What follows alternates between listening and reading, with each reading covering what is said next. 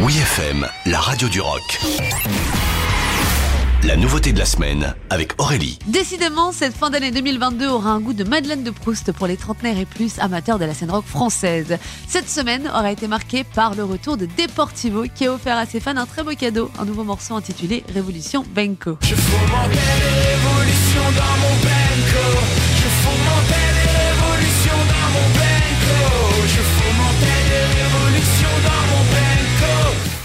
Après six ans d'absence, Deportivo est enfin remonté sur scène. Une série de concerts annoncés en début d'année et qui a débuté par la Belgique le 6 octobre dernier.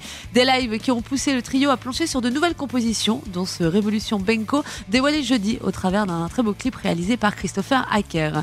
Jérôme Koudan, chanteur du groupe, explique que ce morceau est un coup d'œil dans le rétroviseur pour se souvenir de ce que nous étions au début pour renouer avec Deportivo. C'est une chanson passerelle qui nous mène du soleil couchant vers le soleil levant. Oh là là que c'est beau.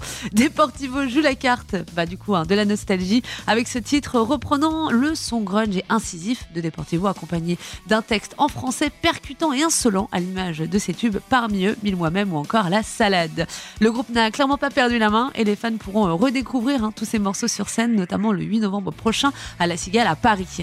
Un concert qui sera suivi par d'autres dates à Lille, Brest, Rennes ou encore Nantes.